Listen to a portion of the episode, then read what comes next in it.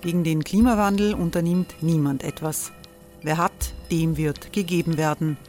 Und Frauen verdienen weniger. War ja immer schon so. Man ärgert sich und macht weiter. Was aber, wenn nicht? Wir haben eine Idee. Die Falter Arena macht die Bühne frei für Menschen und Projekte, die das Land verändern. Mein Name ist Eva Konzett. Ich leite das Politikressort im Falter. Und am Sonntag, den 26. Mai, veranstalten wir im Wiener Stadtsaal die nächste Falter Arena. Mit dabei unter anderem der ehemalige Politiker und Neosänger Matthias Strolz, Theresa Imre von Markter, Sonja Jöchtel von Love Politics oder Kari Ochsner von Ochsner Wärmepumpen. Machen statt jammern. Wir schauen uns an, wie das funktionieren kann. Kommen auch Sie vorbei. Alle Informationen und Tickets finden Sie unter falter.at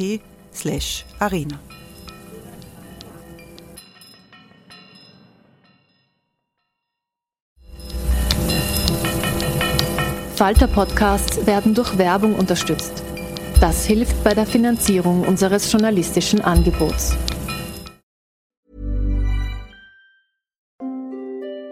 Hereinspaziert durch unser Burgtor. Ob Burgherr, Ritterin, Stallbursche oder Gauklerin. Die Burg Liechtenstein in Maria Enzersdorf bei Wien lädt zu Erkundungen ein und weckt bei Groß und Klein die Abenteuerlust. Erbaut im Jahr 1130 ist die Burg bis heute zu 60 Prozent im Originalzustand erhalten. Waffenkammer, Turmzimmer und Ritterstube. Die Stammburg der Fürstenfamilie von und zu Liechtenstein bietet Einblicke in das Leben im Mittelalter. Besuchen Sie uns jetzt in der Erlebniswelt Burg Liechtenstein. Jeden Sonntag mit eigener Kinderführung. www.burgliechtenstein.eu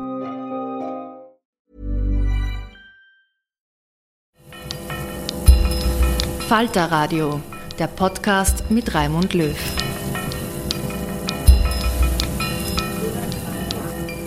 Sehr herzlich willkommen, meine Damen und Herren, im Falter. Politik in Zeiten der Pandemie, das ist der Titel dieser Sendung. Corona hat offengelegt, wo die Schwächen unseres Staatswesens liegen und wo die Stärken liegen. Der Sozialstaat hält. Das Gesundheitswesen hat die Krise aufgefangen, bisher jetzt sind die Spitäler an der Kippe. Die Bundesregierung dagegen macht den Eindruck, es fehlt an Weitsicht und an Entscheidungskraft. Dazu kommen die Turbulenzen in der türkisen ÖVP nach dem Rücktritt von Ex-Kanzler Sebastian Kurz.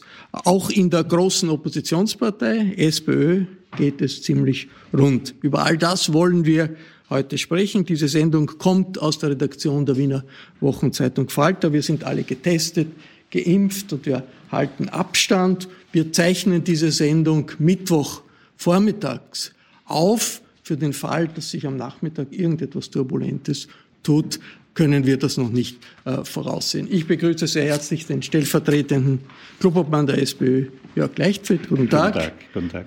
Herr Leichtfried war Minister, war Europaabgeordneter und ist einer der einflussreichsten äh, Bundespolitiker der SPÖ. Ich freue mich, dass Barbara Todt hier ist. Hallo. Hallo. Barbara Todt ist Buchautorin und schreibt über Politik im Falter, ist auf vielen Sendern und Kanälen zu sehen und zu hören. Ebenfalls hier ist Stefan Löwenstein. Guten Tag. Guten Morgen. Herr Löwenstein ist Korrespondent der Frankfurter Allgemeinen Zeitung in Wien, nicht nur für Österreich, sondern Hab noch ein paar andere Länder. Ein paar andere Länder auch. Und ebenfalls hier ist der Hausherr Florian Klenk. Hallo. Florian Klenk ist Chefredakteur des Falter und viel beschäftigter Mann in den sozialen Medien. Herr Leichtfried, die vierte Welle äh, in Österreich äh, wird nicht vorbei sein in zehn Tagen. Das wird Wochen dauern, vielleicht sogar Monate. Unterstützt die SPÖ den Gesundheitsminister, die Grünen mit der Forderung, es müsste jetzt eigentlich rasch zu Lockdowns kommen, um diese Welle wirklich zu durchbrechen. Eine Forderung, die ja von den ÖVP-Ministern und vom Bundeskanzler zurückgewiesen wird. Ja, ich würde meinen, ähm, man muss sich einmal die, die, schon die, die Genese anschauen, wie wir überhaupt in diese Situation gekommen sind. Äh, und äh, meines Erachtens ist das, was wir jetzt erleben, so etwas wie das Erbe der, der Kurzpandemie Politik, nämlich auf Show setzen, und nicht so sehr auf Substanz setzen. Äh, die Pandemie, ich glaube, das sieben, acht Mal für beendet zu erklären und sich dann wundern, dass sie doch nicht äh, zu Ende gegangen ist. Und wir haben ja als größte Oppositionspartei immer versucht, äh, diese ganze Politik äh, konstruktiv und kritisch zu begleiten. Wir sind mit Vorschlägen immer zur Stelle gewesen. Wir sind bei Dingen, die uns sinnvoll äh, vorgekommen sind, mitgegangen, sind aber auch bei, bei Dingen, die wir für nicht gut gehalten haben, natürlich nicht mitgegangen. Und diesen Weg werden wir so, so weitergehen. Man muss aber schon sagen, dass für eine Oppositionspartei die, die Einschätzung der Situation doch etwas schwieriger ist wie für Regierungsparteien, weil der ganze Ministerialapparat nicht zur Verfügung steht. Die Expertinnen und Experten, die da dahinter stehen, äh, doch leichter für die Regierung zugänglich sind. Also mein, mein, meine Vorstellung äh, ist, dass wir auf diesem Kurs bleiben. Das heißt natürlich auch, dass wir äh, auf die Expertinnen und Experten hören, soweit die für uns verfügbar sind. Und ich würde meinen, äh, schauen wir die Situation jetzt an. Es ist erst vor kurzem äh, die, die, dieser äh, Halblockdown verhängt worden äh, für, für Menschen, die nicht geimpft sind. Und jetzt müsste man mal schauen, wirkt das was oder wirkt es nicht. Und das muss man mal abwarten. Der Wiener Bürgermeister sagt eigentlich, er unterstützt das, dass man jetzt Lockdowns durchführt. Ist das nicht Linie der SPÖ oder doch? Na, wir unterstützen alles, was notwendig ist. Und, und wenn es notwendig ist, äh, dann wird man das machen müssen. Ich kann nur nicht selbst persönlich einschätzen, sage ich ganz offen, ob diese Notwendigkeit jetzt schon da ist.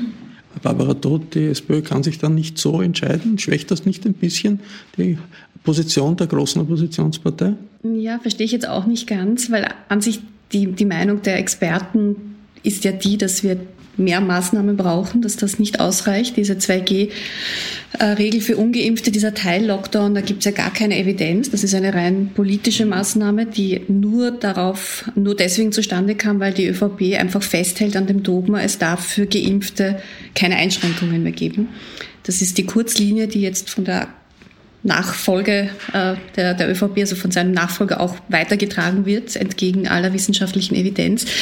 Ähm, also insofern wundert es mich, da hätte ich mir jetzt von der SPÖ einfach schon eine ganz klare Haltung in Richtung, eh, wie es der Wiener Bürgermeister auch voranträgt, erwartet, nämlich, ähm, dass ein Lockdown jetzt notwendig ist. Und ich glaube, er ist nämlich nicht nur epidemiologisch angezeigt, sondern er ist auch auf der Ebene gesellschaftspolitisch angesagt, ähm, weil einfach diese Spaltungspolitik, und das ist das zweite Erbe der Ära Kurz in dieser Pandemie, das Spalten zwischen Geimpften und Ungeimpften, das ähm, treibt uns einfach immer weiter äh, in eine Situation, wo die Menschen nicht mehr miteinander reden können und wo es, ähm, das ist jetzt ein schlimmes Wort, aber wo es einfach ähm, man kann jetzt nicht sagen Bürgerkrieg, ja, aber manchmal erinnert mich das schon ein bisschen an das, was wir jetzt gerade erleben. Hm. Was man schon, schon noch sagen muss, ist, dass es natürlich äh, andere Schritte gibt, die, die man, über die man auch diskutieren muss. Ne? Das fängt mit dem Forcieren der Boosterimpfungen an, über die Frage, wie weit dehne ich die Maskenpflicht aus. Die Frage, äh, was ist mit den 2G Plus, äh, wie weit kann man das ausdehnen? Was ist mit Veranstaltungen? Was ist mit, mit der Nachgastronomie?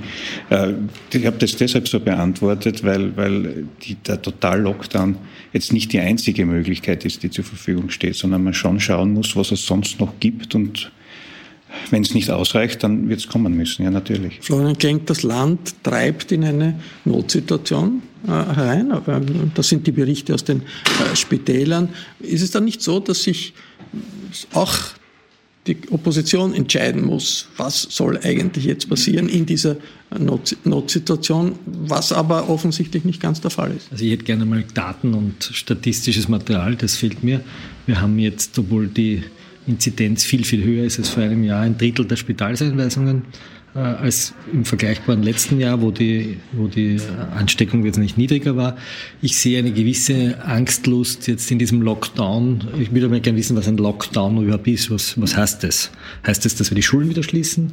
Heißt das, dass wir die Jugendlichen wieder zu Hause lassen für Monate? Heißt das, dass die Kinder ihre Nein, der Schullockdown ist, ist okay. keine, also, keine Rede Also davon. wir darüber reden, was, was ist überhaupt ein Lockdown? Oder reden wir darüber, dass wir große Veranstaltungen verbieten? Oder reden wir davon, dass Leute nur mit Nachgastronomie, äh, Nachgastronomie, Handel, Maskenpflicht, okay. Schulen bleiben offen. So, dann würde ich gerne wissen, welcher Handel und in welcher Größe. Also mir kommt vor, da wird sehr viel mit Parolen gearbeitet und mit, mit, mit Schlagzeilen. Äh, mich vermisse eine intelligente, Politik. Ich finde, dass das Wien in den letzten Jahren gezeigt hat, dass man sozusagen mit sehr intelligenten Maßnahmen auch äh, verhindern kann, dass sich die Leute anstecken. Ich hätte zum Beispiel gerne, ich habe heute versucht, mich für diese Veranstaltung in meiner Heimatgemeinde in Niederösterreich PCR zu testen und der erste PCR-Termin, den ich kriege, der ist am 25. November, also in, äh, was nicht, sieben, acht Tagen. Äh, und ich habe versucht, mich in Niederösterreich zu boostern und äh, da muss ich irgendwo ins, ins Waldviertel fahren, damit der Impfbus mich erreicht. Und ich hätte zuerst einmal gern, dass der Staat seine Verantwortung wahrnimmt und nicht nur fünf Impfbusse durchs Waldviertel schiebt, sondern vielleicht, so wie es am Anfang war, äh, hat das Bundesheer sogar die Miliz einberufen. Wir haben das ja alle schon wieder vergessen. Also ich würde mal, dass die Leute geimpft werden und ich finde, wir sollten über eine Impfpflicht diskutieren. Wir sollten zumindest über eine Lex imperfecta diskutieren. Das heißt, dass die Leute, die nicht geimpft sind und andere anstecken, eine Rechtswidrigkeit begehen und möglicherweise auch einen Selbstbehalt bezahlen müssen, weil man ihnen ein Behandlungsangebot gibt, nämlich die Spritze. Und wenn sie das nicht wollen, sollen sie sich die teurere, nämlich die Intensivstation. Herr Löwenstein, gibt es äh, diese Diskussion um Impfpflicht? Wie stark ist die in Deutschland? Äh, und ist das nicht eine Situation in Österreich, wo wirklich äh, das ausgeprägt ist, das Zusammenfallen einer starken Welle der Pandemie mit einer schwachen Regierung und dass das eigentlich das Gefährliche ist? Naja, in Deutschland haben wir auch eine Regierungsumbildung. Vielleicht muss man in dem Punkt gar nicht so sehr äh, im Moment auf die Regierung starren, sondern ähm, es ist ja schon interessant, dass wir strukturell in einer ganz ähnlichen Situation sind. Auch in Deutschland sind äh, ungefähr zwei Drittel äh, geimpft und die Kampagne ging seit dem Sommer nicht voran. In der Schweiz übrigens, also vielleicht ist es etwas, was die Deutschsprachigen ähm, äh, im Moment gemeinsam haben, ist es ja noch schlimmer. Irgendwie hängt das vielleicht damit zusammen, dass wir so eine Eigenschaft haben, immer hier zu stehen und nicht anders zu können. Aber ähm, deswegen glaube ich auch, dass eine Impfpflicht sehr viel früher angebracht gewesen wäre. Ich hätte jetzt nicht mit Strafverfügungen gearbeitet, sondern mit der Möglichkeit zu erklären, dass man sich partout nicht impfen lassen will. Aber wenn alle erstmal irgendwo hin hätten gehen müssen und diese ähm, Entscheidung treffen müssen, dann bin ich sicher, dass 90 Prozent erreicht worden wären. Die Frage, was hätte man tun müssen, das ist eine interessante Frage, aber jetzt konkret, also zur jetzigen Situation. Herr Leichtfried, Sie sagen, die SPÖ sagt, die Regierung ist nicht fähig, jetzt gut zu organisieren und dieser Notsituation entsprechend zu agieren. Müsste dann nicht die SPÖ auch sagen, okay, dann machen wir jetzt äh, äh, äh, entsprechend der Notsituation auch eine Notregierung oder soll einfach jetzt, weil die Regierung halt mal an der Macht ist, das so weitergehen? Ich glaube, äh, wir sind selbstverständlich in der Lage zu sagen, äh, dass wir die Regierung gern anders hätten und umgestaltet hätten, aber wir haben nicht die Mehrheiten dafür. Und das, ich sehe auch keine, sage ich ganz offen, Mehrheiten für eine Regierungsumbildung, weil ich eher das Gefühl habe, trotz dieser ganzen Auseinandersetzungen kleben die Türkisen und die Grünen äh, sehr, sehr stark aneinander, äh, weil sie wissen beide, wenn, wenn das auseinanderbricht, äh, dann gibt's äh, Wahlen. Und äh, die werden für beide Parteien wahrscheinlich dann nicht äh, zufriedenstellend aussehen. Man könnte sagen, jetzt muss eine Expertenregierung her, jetzt müssen Leute her, die das können. Sie sagen ja, die jetzigen Minister können es nicht. Ja, sagen kann man schon. Und, und äh, wir, ja, wir, wir kritisieren das? auch ständig äh, Ministerinnen und Minister, äh, wo wir der Meinung sind, dass sie ihre Aufgabe nicht gut erledigen. Äh, aber ich bin auch der Meinung, es hat gestern beispielsweise einen Misstrauensantrag gegen die gesamte Regierung im Parlament gegeben, äh, dass es jetzt nicht die Zeit ist, äh, diese Spielchen zu spielen, sondern jetzt ist Von der FPÖ Zeit, war dieser Misstrauensantrag. Ja, ja jetzt, ist, jetzt, ist, jetzt ist die Zeit, wo man versuchen soll, die Regierung so gut wie möglich zu unterstützen und wo man versuchen soll, sich aktiv einzubringen und, und dann auf der anderen Seite auch aufzeigt, äh, was, was, was sie nicht gut machen. Darum haben wir beispielsweise auch, wie Sie zu Recht kritisiert haben, diesen Teil Lockdown nicht zugestimmt, weil wir auch der Meinung waren, äh, dass das äh, wenig sinnvoll sein wird. Expertenregierung? Äh, ich weiß nicht, ich glaube, ich, ich, ich verstehe diese Angst vor Wahlen nicht. Das ist eine demokratische Richtungsentscheidung. Ich, ich habe also, hab keine Angst. Ich, ich glaube, die SPÖ hat ein Problem. Es gibt zwei, nein, ich, ich habe hab keine Angst vor Wahlen, aber ich glaube, die ÖVP und die Grünen haben ja, derzeit eben. sehr starke Also die Umfragen würden derzeit historisch einmalig eine Mehrheit sehen, ähnlich wie in Deutschland, die rot-grün und liberal wäre. Das ist, glaube ich, das erste Mal seit, ich weiß nicht, 30 Jahren. Es gäbe in der SPÖ einen glaube ich, auch über Wien hinaus bekannten äh, Politiker mit Michael Ludwig, der gezeigt hat, dass er managen kann, dass er eine Krise managen kann. Und jetzt gibt es zwei Probleme. Die SPÖ, die Emil Rendi Wagner halten will, weil sie der Meinung ist, sie ist die Frau, die die Wahl gewinnt. Und es gibt äh, eine ÖVP, die gerne an der Macht bleiben will, weil sie weiß, Sebastian Kurz wird die Wahl derzeit äh, nicht gewinnen, weil er in den Umfragewerten am Boden ist. Und jetzt haben wir eine Regierung, die kein Machtzentrum hat. Herr Schallenberg ist ein Stadthalter des Herrn Kurz, der einmal da ist und einmal nicht da ist. In Wirklichkeit soll es eine schnelle Wahl geben und die Bevölkerung soll sich entscheiden, ist sie Richtung konservativ, sprich ÖVP, FPÖ, oder ist sie in Richtung äh, liberal, Corona-Management des Michael Ludwig. Und in zwei Monaten ist das erledigt und in drei... Herr Löwenstein, eine, eine, eine SPÖ, die sowas nicht sagt, sondern sagt, naja, jetzt soll man mal die Regierung arbeiten lassen. Ist das, nicht, ist das nicht wirklich auch eine, ein, ein, ein bisschen ein Ausdruck einer gewissen Mutlosigkeit, würde ich mal sagen? Ich sehe überhaupt nicht, dass das äh, jetzt sinnvoll und zielführend wäre in der Situation. Was will man denn mitten, mitten in der äh, vierten Welle eine, einen Wahlkampf und Wahlen abhalten? Äh, äh, also Neuwahlen herbeiführen, um die Pandemie zu brechen, indem man dann, das leuchtet mir überhaupt nicht ein.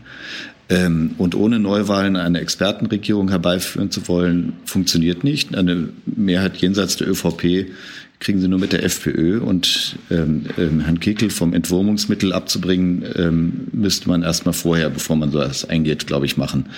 Also äh, ich glaube, dass das dass das nicht zielführend ist. Klar ist, dass die Regierung schwach ist, weil sie eine ungeklärte Machtsituation in der größeren Regierungspartei hat und dass das äh, sicher auch ähm, Entscheidungen hemmt. Trotzdem wir haben ja in der vergangenen Woche ähm, schon einen faktischen Teil-Lockdown für Ungeimpfte, indem sie nicht ins Wirtshaus gehen können. Das ist, glaube ich, das wirklich Wirksame. Hätte man viel früher machen sollen, hat man jetzt gemacht. Jetzt hat man noch eins draufgesetzt, äh, Ungeimpfte dürfen nicht in den Handel gehen.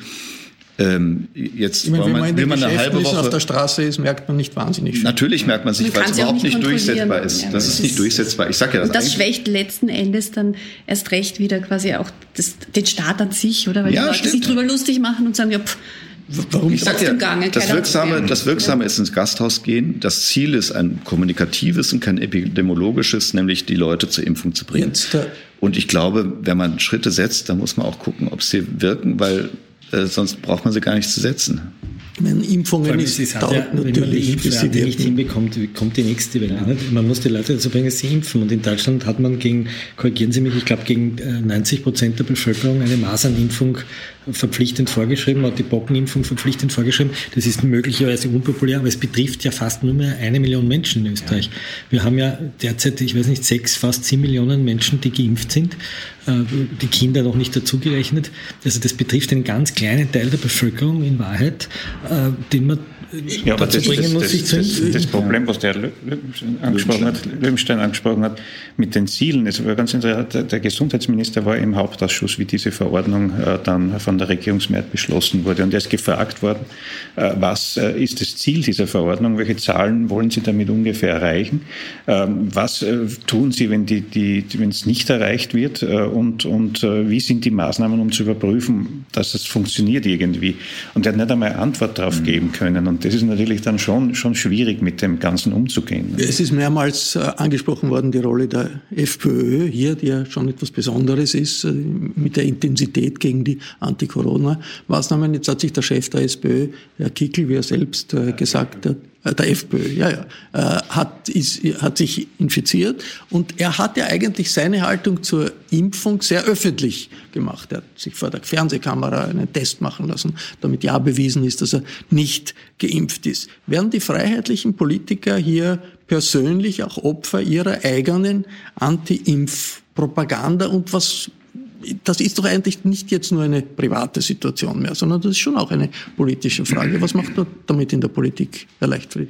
Ja, ich habe schon persönlich das Gefühl, auch von, von, von direkten Gesprächen mit Kolleginnen und Kollegen von der FPÖ, dass, dass diese, diese Haltung für sie selbst langsam zum Problem wird. Und, und äh, sie ist auch äh, insgesamt problematisch, wenn man jetzt die Woche schaut. Wir haben äh, vier Tage jeweils 12, 14 Stunden Parlamentssitzung und, und, und man sitzt da relativ eng zusammen. Also es sind auch Dinge, die, über die man diskutieren muss. Nicht? Und, und die, das ist natürlich auch eine Frage, die schwer zu lösen ist derzeit, muss man ganz offen sagen. Es ist, ist ja, Kickl ist ja nicht der einzige populistische Politiker in der Welt, der äh, gegen Impfungen war und dann sich angesteckt hat. Donald Trump war in der Situation in Brasilien, Bolsonaro.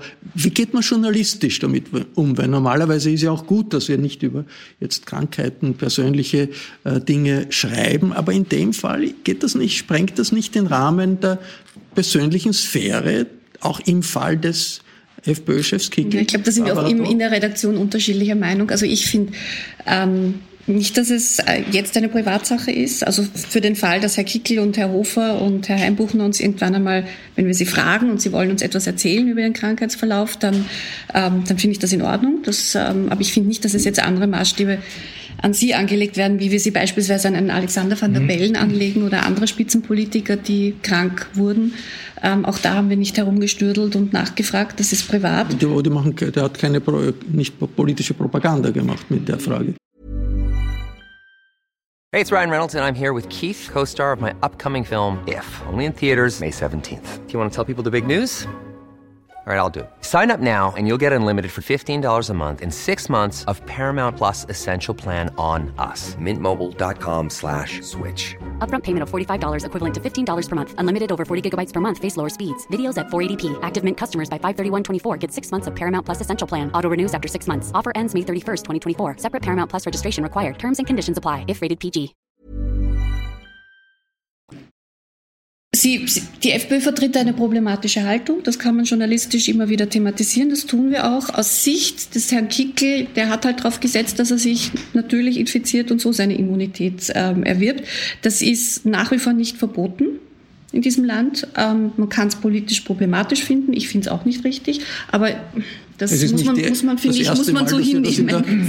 Also ich bin ein bisschen, ich bin da, ich, ich stimme im Wesentlichen zu. Ich finde nur, man soll von Seiten der Medien viel offensiver die drei Spitzenpolitiker der FPÖ, die erkrankt sind, Heimbuchner, äh, Kickel und Hofer, befragen, wie es ihnen geht und wenn sie keine Antwort darauf geben, auch der Bevölkerung sagen, dass sie nicht bereit sind, wirklich Antwort darauf zu geben. Und man sollte viel intensiver thematisieren, welche privilegierte medizinische Behandlung sie möglicherweise kriegen, wie viel das kostet, um den Leuten einfach zu zeigen, äh, was für Auswirkungen diese Propaganda hat. Ich bin auch der Meinung, dass wir jetzt nicht anfangen sollen, in den Gesundheitsakten zu stöbern.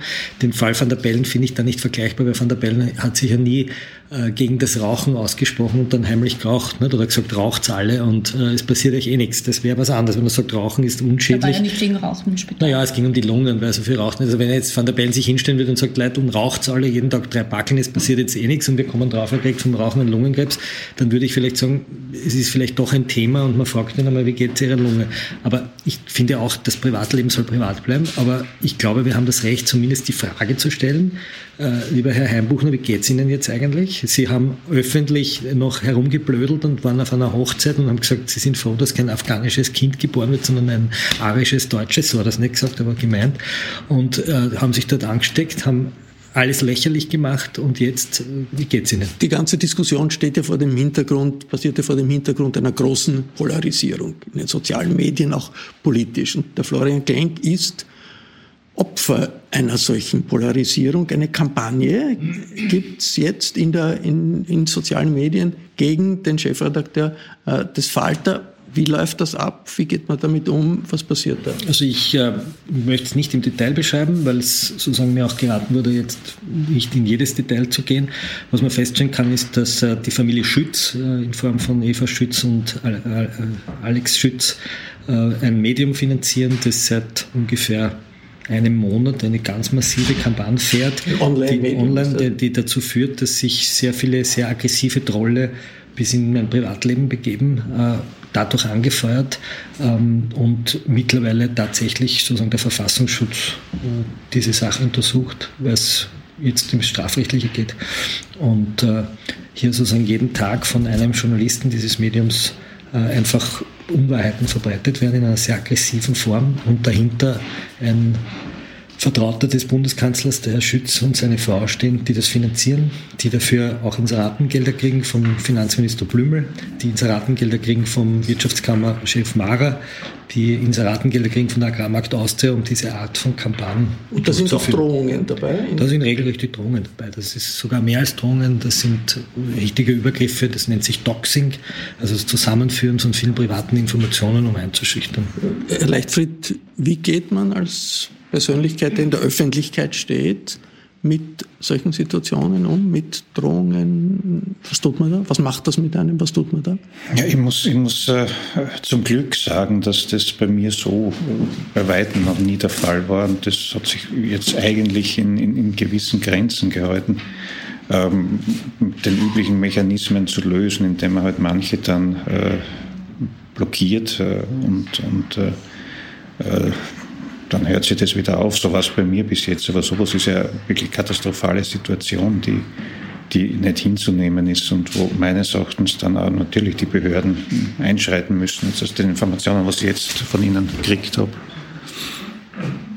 Kommen wir zurück zum Anfang unserer Diskussion, die politische Situation und auch die Situation der SPÖ. Denn irgendwie ist ja bei vielen da schon die Vermutung, die SPÖ hat interne Unstimmigkeiten und aufgrund dieser internen Unstimmigkeiten kann sie nicht so wirklich äh, politisch hineinfahren. Also es ist, ähm, viele bekommen mit, es ist auch ein Ergebnis der Recherchen des Falter, dass der burgenländische Landeshauptmann Doskozil unbedingt äh, Spitzenkandidat werden Sie möchte. sind wahnsinnig schwer mitzubekommen. Es war nicht schwer mitzubekommen. Er sagt das selber. Ich Sehr offensichtlich. Ich höre das auch von Diplomaten, die kommen aus Eisenstadt zurück, sagen ganz erstaunt, sie haben da den äh, burgenländischen Landeshauptmann äh, äh, gesprochen und der sagt völlig offen, also die SPÖ-Führung kann das nicht, er könnte das.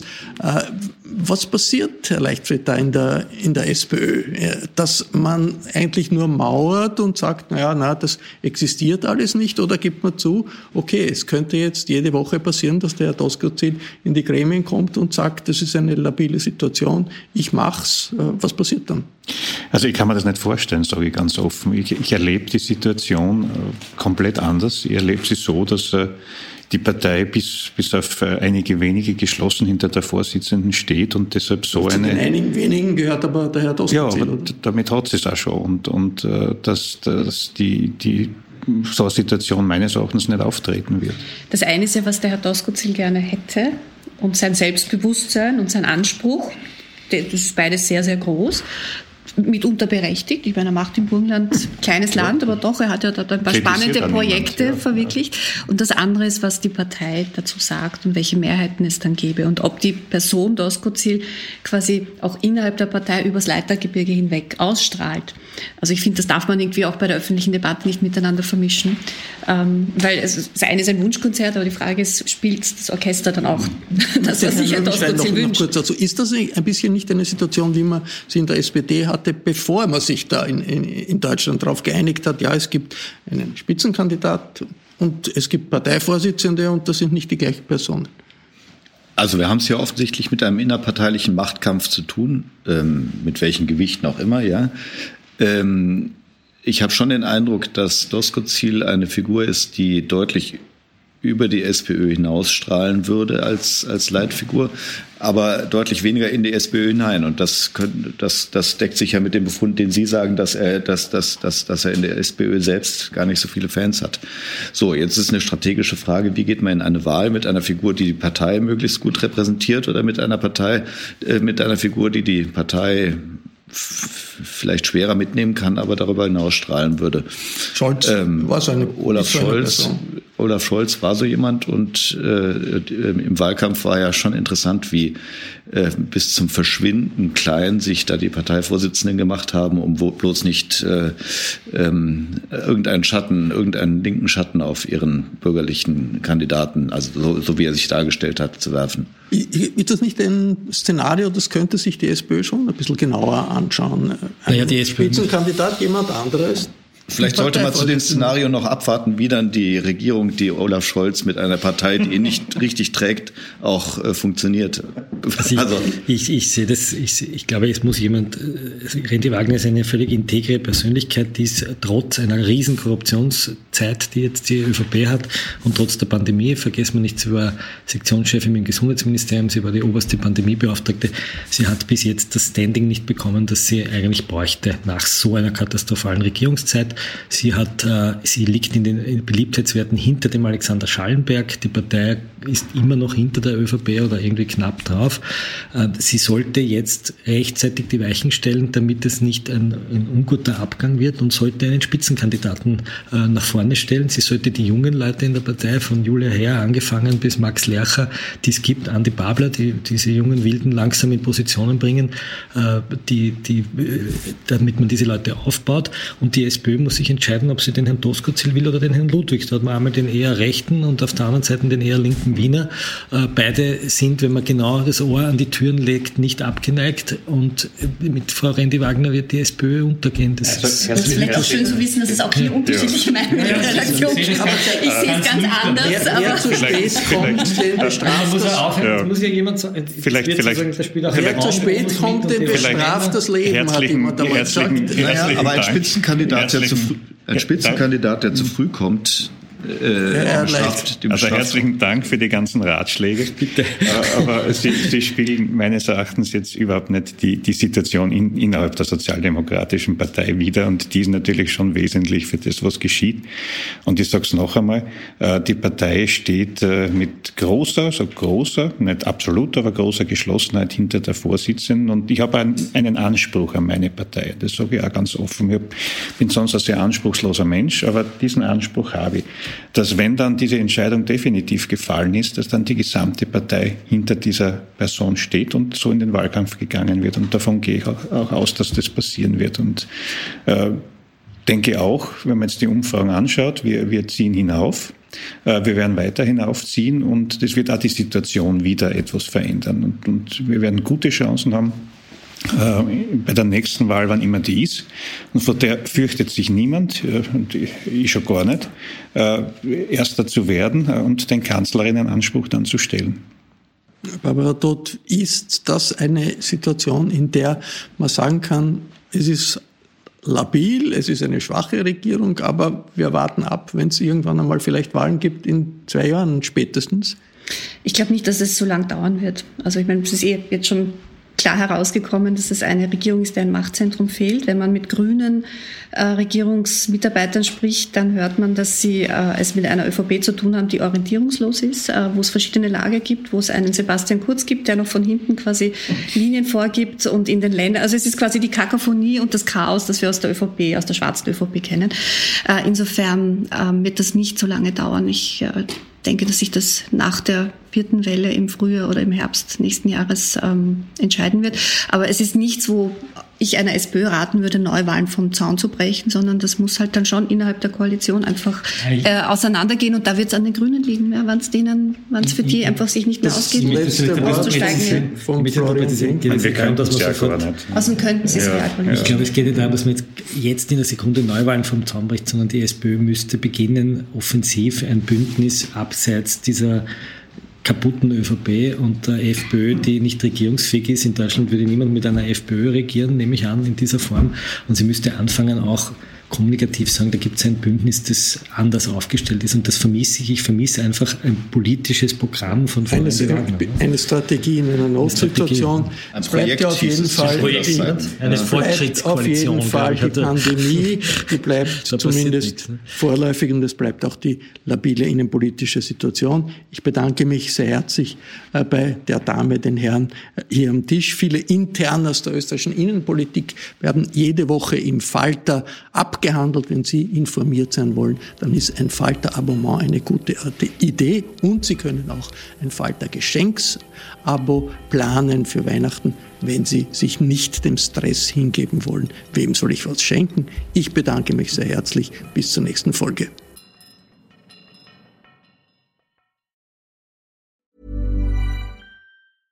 Hey, it's Paige DeSorbo from Giggly Squad. High quality fashion without the price tag. Say hello to Quince. I'm snagging high-end essentials like cozy cashmere sweaters, sleek leather jackets, fine jewelry, and so much more. With Quince being 50 to 80% less than similar brands. And they partner with factories that prioritize safe, ethical, and responsible manufacturing. I love that. Luxury quality within reach. Go to quince.com slash style to get free shipping and 365 day returns on your next order. Quince.com slash style. This message comes from BOF sponsor eBay. You'll know real when you get it. It'll say eBay Authenticity Guarantee. And you'll feel it. Maybe it's a head turning handbag, a watch that says it all, jewelry that makes you look like the gem, or sneakers and streetwear so fresh every step feels fly. eBay gets it. So look for the blue check mark next to that thing you love and be confident that every inch, stitch, sole, and logo is checked by experts. With eBay Authenticity Guarantee, you can trust that feeling of real is always in reach. Ensure your next purchase is the real deal. Visit eBay.com for terms.